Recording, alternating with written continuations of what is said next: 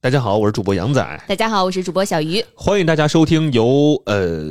没有由冠名播出的《虎嗅七早点》。以下内容均来自虎嗅洗早点周一到周五每天早晨七点半到九点半的直播片段。言下之意呢，就是废话有点多，大家也别嫌弃，因为这都是直播间最真实的状态。如果大家想听到更丰富、更及时的直播内容，记得在周一到周五准时进入直播间，和大家一起畅聊新消费、新科技、新趋势。我们现在在虎嗅 APP 视频号、抖音、喜马拉雅同步直播，期待直播间相见。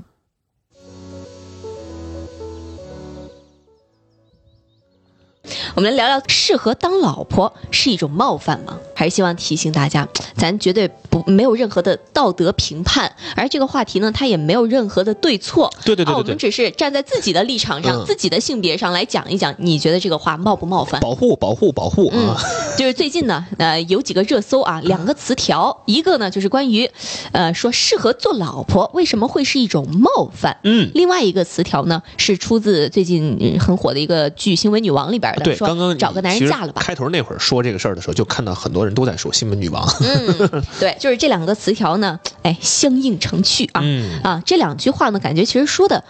有点相似，可能是同一个意思，就是说，比如说，呃这个女性的嫁娶风，大家有听过吗？比如说什么好嫁风这样的，哦哦哦呃就那种这听个风过，格听过，啊，听过哈，听过。可能现在现在来说会被一部分人去嘲讽，尤其是“找个男人嫁了吧”这句台词，好像就显得这个，呃，格外的有意味了。嗯，大家也可以说一说你对于这句话的理解，不带任何道德批判的啊，嗯嗯嗯就是说适合当老婆这句话到底是不是一种冒犯？像“找个男人嫁了吧”这句台词呢，就是在新闻女王里是这么出现的，有一个女里边的女记者啊，那个唐芷瑶，她半夜呢去到电视台高管梁景仁的楼下，嗯，啊，就说呢，他向他哭诉啊，说别人可以没底线，可以出卖色相，我也一样，为什么每次都是我输？暗示自己也愿意献身，但是梁锦仁呢就推开他的手啊，说你这样的傻白甜不合适我。哦，啊，说女人的人缘你都没有，女人的直觉你也没有，你连狗咬人的世界都想象不了，人咬狗的世界不适合你，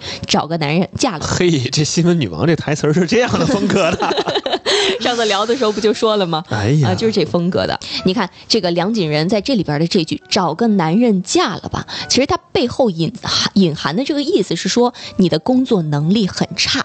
你在职场上不太有可能有进步的空间，嗯，以及由于你的不开窍，连上司对你潜规则都没有兴趣。哦，他背后可能有这样的一个潜台这词就在。骂人骂的太狠了。呃，对，真的就可能就是一个骂人。嗯，所以你说找个男人嫁了吧，好像就是说，哎，你这个女人实在是无能，你在找不到其他高价值的情况下，你不得不回到传统里边去啊，去照顾家庭啊，就就就发挥你生育的本能等等，所以。大家往往会觉得这句话，那它肯定是一个负面的，对吧？你这句话里边说你去找个男人嫁了吧，本身就是对工作能力、对你社会价值的否定。哎呀，这是嗯，怎么了？这这这这这这，我马哥，这这这这是这上表了个情什么包图又上片来呢？了，哎呀，哎，我都没发现呢。嗯嗯嗯，你看，这是这句台词啊。但是回到我们刚才说的“适合做老婆”这句话，为什么现在大家会觉得，哎，是一种冒犯呢？其实我昨天我问了身边的几位男性朋友，嗯，哦，嗯，他们也会觉得这句话有一点点冒犯。有点冒犯哈嗯，，其实我是这么理解的哈，我觉得这句话呢，它放在不同的社会文化背景下，它就有不同的解读。嗯，我们之前跟大家聊过啊，说过去的这个婚姻，它从来就是不关注大家的情感状态的，对，什么爱情不爱情的没那么重要，你俩人之间有没有什么感情不重要不，重要，嗯更多的是从经济层面出发的。对对我们对两个人能不能一起合伙把这个家庭给经营下也去是？我们常说的门当户门对，当户对，嗯所以在那个语境之下啊，我个人认为“适合当老婆”这句话，它其实是挺中性的，哦，至少它不是贬义的，嗯，对吧？证明说，哎，我们两个可以合伙把这个孩子抚育大，把这个家庭经营下去。嗯我觉得它本身可能没有贬义，但是发展到现在的这个社会文化语境之下，你看，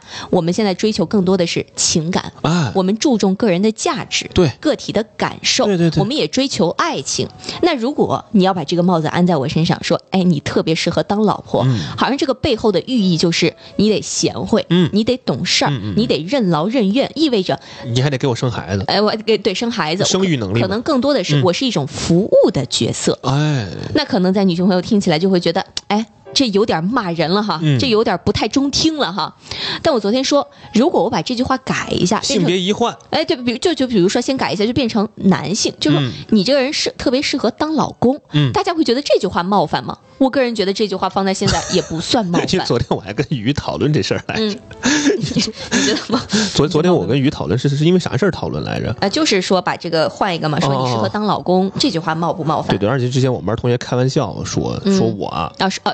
哎呦，真是讨厌。是这样的，我跟大家说一下，嗯杨仔在之前读研那会儿，跟朋友玩游戏，嗯然后呢就会有一些这个什么投票，对吧？杨仔被最高票选为最适合结婚的啊这个对男同学对对，嗨，真 是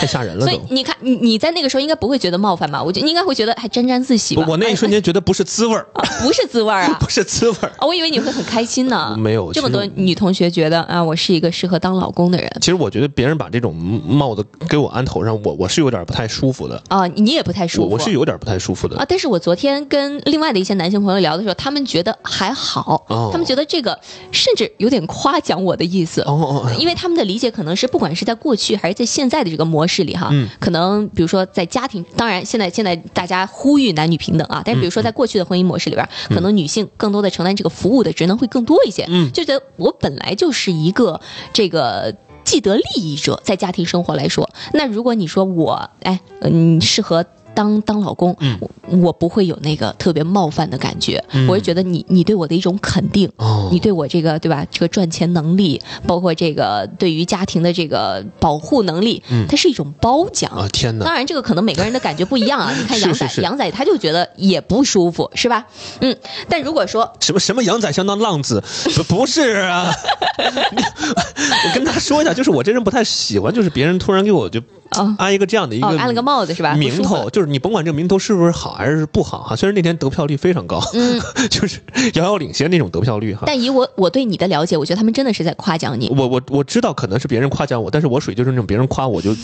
如坐针毡，你知道吗如芒在 背、如鲠在喉这种感觉。嗯，而而且我昨天就想了一下，如果我们把这句话、这两句话啊，不管是说你适不适合当老婆，或者说你适不适合当老公，我们把这个词儿换一下，说你特别适合当我的人生伴侣，你是一个很棒的人生伴侣。嗯，我觉得这句话就非常中听了。哦，哦，因为我会觉得你是人我生伴侣这个就显得就非常的高级。很高级，是吧？ 对而且我觉得你也没有否定我的任何一个方面。对对对，嗯，我们既对吧，既既有你也爱可以情，做你，我也可以做我，但是嗯我们俩也可以成为我们这个彼此。没错，这个伴侣这个词儿就有点彼此的而意思，且这“伴侣”这个词，我觉得更多的是褒奖的成分在里面。啊对对对嗯你有你有能力，同时我们又拥有爱情，所以我觉得这个词儿换一下，是不是会更加好听一些啊？是是 是，嗯，然后呢，我昨天在看相关文章分析的时候，我就看到了另外一个词儿，在提到这个适不适合当老婆的时候，嗯，比如说有一个词儿叫宜人性，宜是这个适宜的宜啊，不知道大家有没有听过这个词儿？啊说宜人性这个词儿呢，本身是心理学上的一个中性的词汇，它形容人这个亲和啊、友善、有同理心，像我一样啊，要有这个宜人性。但是很多人说呢，如果你脸红吗？你说这段话 不脸红，啊？脸不红心不跳，好行嗯，，但如果它始终被安插在一个女孩身上的时候，可能会成为一个隐形的标准。比如说，它可能会转化成一个相对来说有一点负面的词汇，说，哎，你要乖顺，你要听话，嗯你要符合他人的期待，甚哎至呦里边儿是不是还包含着一种说，我要主动的去取悦和讨好别人？哦，还有这些意味在。我昨天看文章分析的时候，这个作者啊，他就提到了一部纪录片，是关于韩国女星崔雪莉的。嗯嗯嗯，啊，人现在已经去世了啊，对雪莉，她当好时几年了她对去世她当时就分享了，说她从小被灌输了一个这样的思想，因为她长得很漂亮，对，人家就会觉得说你什么都不用知道，你只需要坐在人群之间，让他们开心就好。哦，以你的长相，你长成这样，你就已经可以取悦他们了。哎呦，所以可能在很小的时候，她就会认为我的价值就是让别人开心，对呀、而且因为我的美丽会进一步的让别人开心。这多让人不适啊！嗯，他会觉得我自己像一个产品一样。其实这个可能放在很多的这个女孩身上，嗯，从小可能都会听到过这样的言论，就是你可能被要求你要是漂亮的，啊、嗯嗯嗯嗯，是要体面的，嗯令人赏心悦目的。没错，就比如说，在小时候，可能有一段时间啊、像我，我可能会很胖的那个时候，哦可能家里边的人就会有一些这个提醒，胖头鱼那会儿， 对，那时候是胖头鱼，嗯他就说啊，女孩不要太胖了，对吧？嗯说你这样太胖了不好看啊，嗯等到以后这个你懂得爱美的年纪了，你就会觉得自己不好看了。嗯对，大家会有一个这样的提醒。另外呢，就有个时候会被要求是体贴的，是周全的，是要让周围的人舒服的。哦，啊，甚至有个时候你你需要压抑情绪的，你要不做那个破坏情氛围的那个人那。女孩们可以说一说，就是你们打小已经就是被规训的要求点那么多吗？嗯，也不能说那么多，可能可能男性朋友也会遇到这个层面。但是嗯你看，你小时候是不是就那种特调皮的孩子？人家让你干啥，你就不干啥其，其实不是，啊，你又不是我了。我反而是小的时候还好，哦呃，长大之后是真的是控制不住啊，了，长着长着就变了，就变 了。小的时候装嘛，开始逆反了逆。反了。嗯，所以你看啊，就是嗯，我昨天在看文章的时候，他就有一个比喻啊，他说所谓的宜人性，就是让你不停的切割自己的形状，来装进一副别人喜欢的这个模具里边儿。嗯，尤其是当你长得又比较赏心悦目的时候，好像大家会更多的期待你，以用你的这个赏心悦目去讨别人的欢心。哎呦，我昨天就看到有一位网友，他分享了一个他的这个案例啊，他就说他当时呃实习转正的时候搞答辩。嗯，领导对他的评价是，挺漂亮的小姑娘啊，以后这个男同胞们上班更有动力了。哎呦，这话说的，他他他就僵在原地了。说实话啊，呃，这句话我安插了一下在自己身上，我去感受了一下，对于我来说还好，我没有那么生气，啊，我没有那么生气。哎呀，我可能不生气的原因呢，一方面在于，首先你对我的容貌有一定的肯定啊，我谢谢你。嗯嗯嗯。另外第二个，我是觉得其实大家跟你的这个层次不在一个层面，其实是挺正常的。大家在说这个话的时候，我个人觉得他不一定就是想来冒犯你，嗯，他可能真的。他他他没有接触过这方面的信息，他不觉得这对于你来说是一种不尊重。是，嗯我刚看到评论区有朋友啊，他说最烦我妈那一句“女孩就要学会干家务”，啊导致我现在坚持不做家务，啊现在也不会让我女儿做家务，都是我老公 做。好嘛，一身反骨啊，都让老公做 了，也可以，只要老公这个，嗯，对吧？他接受，但我有一说一，平衡就我 OK 我回到刚刚那句话，我觉得什么挺漂亮，一个小姑娘，以后男同胞们上班更有动力了。我觉得这个领导说话就是也我我我听不出来任何就肯定的语你容貌的语气，领导这句话没有水平，那是肯定就的。肯定是没有水平的。但是我理解他的没有水平，我是这个意思。对，我知道你能理解，但是我我我作为一个男性，我觉得说出这种话的， 嗯哎呦我天哪，太难受了但是而且这个话可能还挺常见的，啊！挺常对见，吧？哎，来了个漂亮小姑娘，这让那个男同胞上班更有动力了。你上班儿跟人长得好看有什么关系？对呀、对吧？就这这个就这个就很奇怪了。嗯所以有一部分女孩，她可能说，哎，我在教育当中，不管是被妈妈也好，嗯还是身边的其他的人也好，可能嗯有的时候无意识的，就是说我需要为自己的赏心悦目而付出一点努力。哎你就好比小鱼长那么好看，我动力足 吗？不足呀，我天天我在最后一个来，嗯天天还天天还得跟人家 吵架，我最后一个来，我都好好好好，嗯，无话可说，是不是感觉这话又有点骂我？又又又骂又夸的，又骂又夸 的啊啊不知道怎么表现好。 嗯，嗯，然后呢，说这个宜人性啊，可能提出的第二个要求就是要思虑周全，嗯要尽善尽美，嗯要争取让身边的人感到舒心。他这个里边提到了谁的例子呢？提到了泰勒·斯威夫特的例子。啊，泰勒大家都知道啊，嗯、现在嗯嗯他在舞台上的这个形象好像跟以前有一些变化了。对对可对，能在以前的时候，他说他在十三岁的日记里就写下说我要做一个好女孩，嗯，然后他在很长的一段时间里一直遵循着好女孩的成长路径，嗯，昨天我给你看文章的时候，你是不是也看到那个视频了？嗯就当时他得了一个奖，对吧？然后有一个这个呃男侃性爷，侃爷啊，这个嗯男侃爷老老整那活儿了，就是上去把奖杯拿了，说对这个奖应该给给给 Beyonce Beyonce 对吧？啊，说你你不配拿这个奖，嗯哎呀，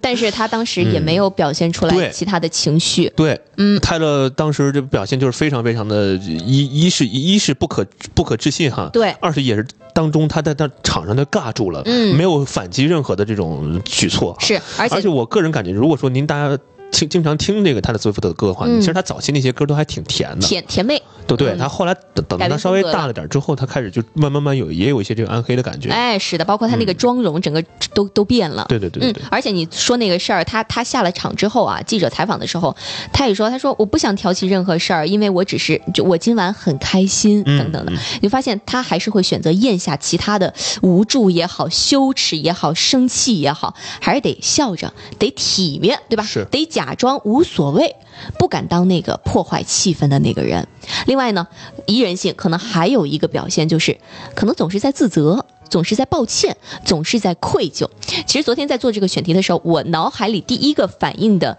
女明星的代表其实就是林志玲。哦我觉得她可能就是其中的一个代表，嗯说话非常的温柔，非常的甜美，嗯嗯嗯呃，这个表现的非常的体面，不管是来自同性还是异性的调侃的时候，她永远都是那副状态。嗯，嗯，我觉得真的要做到那个状态也蛮难的。很难。嗯，他真的就是把宜人性安在身上了。当中就举了一个例子，说他某一次在参加综艺的时候啊，下船的时候不小心脚踩空了，整个膝盖都摔得淤青了。但当时他的第一反应是他很愧疚，因为他让这个同行的人担心了。嗯，虽然他身上一直有各种恶意的也好，还是无意的这种标签和争议，有的时候可能也会忍不住说，哎，情绪外流一下。但是往往更多的时候，就是把它掩藏在自己的内心了。包括他那个结婚嘛，嗯找了那个日本那个也对是也是演艺圈的一个人吧，嗯，啊、做做音乐的吧，如果没记错的话，没错也是当时很多人都说林志玲怎么这人怎么这样这样的。嗯，你啥结婚跟你有什么关系？所以啊，就说完这么多，可能事情发展到一定阶段，它就会有一个临界点。对，就是我承受的太多了，哎，我可能就想着要转变了。比如说刚才说的泰勒，你看他之后的一些这个，嗯，不不管是他的曲风，还是他整个人那个表演状态，好像都是不再迎合大家的想象了。我要放弃做之前大家认为我的那个好女孩儿。你看她后来有一段时间也发胖了，对吧？当时很多人在网上说啊，什么泰勒胖了这么多等等，她也不控制了。不控制我不再期待走别人什么什么甜妹的那个路线了，我就画上烟熏。曾经的那个泰勒已经死了，我不在意别人的眼光了，管他们怎么写我呢？，对，其实我昨天在反而让别人觉得更火对，反而让人觉得你你特有个性。了，特真实。嗯特真实，嗯，我昨天在写这个选题的时候，我就想了一下，杨仔之前老调侃我啊，那我就就开玩笑，就就说我的很多动作跟行为其实挺不女性化的，特爷们儿，你知道吗？这个很人 爷们儿说我的很多动作，嗯我的很多言行举止。嗯， 但是你你你说了这个之后，我发现的确是， 反正自己身上确实。我发现的确是你啊、说那段时间刷那个某音上看那个油腻男看多了，你知道 就我那个动作嗯的确是挺不女性化的。吗？嗯我想了想啊，我觉得或许啊，是因为我也有一个这样的成长路径，嗯我可能也是在无意识当中想要逃离以前被各种观念束缚的那个自己。嗯，我就经常想到，尤其是青春期，就是初中、高中那会儿，那会儿懵懂的时候，你知道吗？特别喜欢在男同学面前表现出娇弱的样子。那会儿你们班有吗？反正我当时有一个那种心态，就是，比如说人家来吓我一下，就当时男生很无聊来吓我一下，嗯我一定会非常配合的被吓到，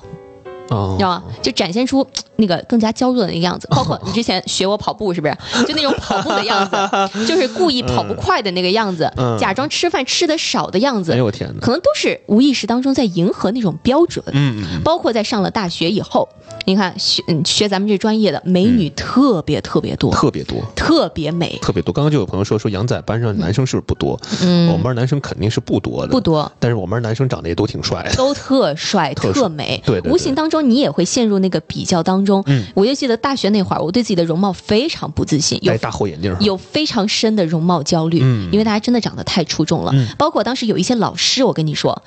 都会对你的容貌进行指指点那点，肯定我们这一行就是这样。老师都会指点你，哎，呃甚至他会评价你的妆容，嗯对对对说你今天这眼影怎么画成这样啊？是的啊，包，括非常普包括遍，说，哎，那个小鱼最近长胖了啊，嗯等等等等的，嗯非常普遍无无意识的，你就就会被人家刺痛。但是我没错后来长大之后，我就发现，其实我觉得那些老师本身他自己也是比较单薄的。嗯首先，他审美就不够多元，嗯，然后他他他他他抓的这些点吧，我个人认为他不是一个老师应该去抓的点。嗯 我觉得我长什么样儿不是老师来管我的，啊对吧？就就可能现在我能够想通了，但是在当下我真的就是被束缚在那个里边儿，我很难受，但是我又找不到一个出口，所以我觉得现在啊，就是你说我有一些那个男性，嗯可能不是说男性化，就不那么女性化的一些行为也好，说法也好，我觉得可能是一种，就是我想要改变的方式啊，或者或者说我回归到了那个真的自己，对啊，可能会觉得，哎，原来这么做还挺爽的，对，不那么要脸，还挺爽的 所以。我们做电台直播了嘛，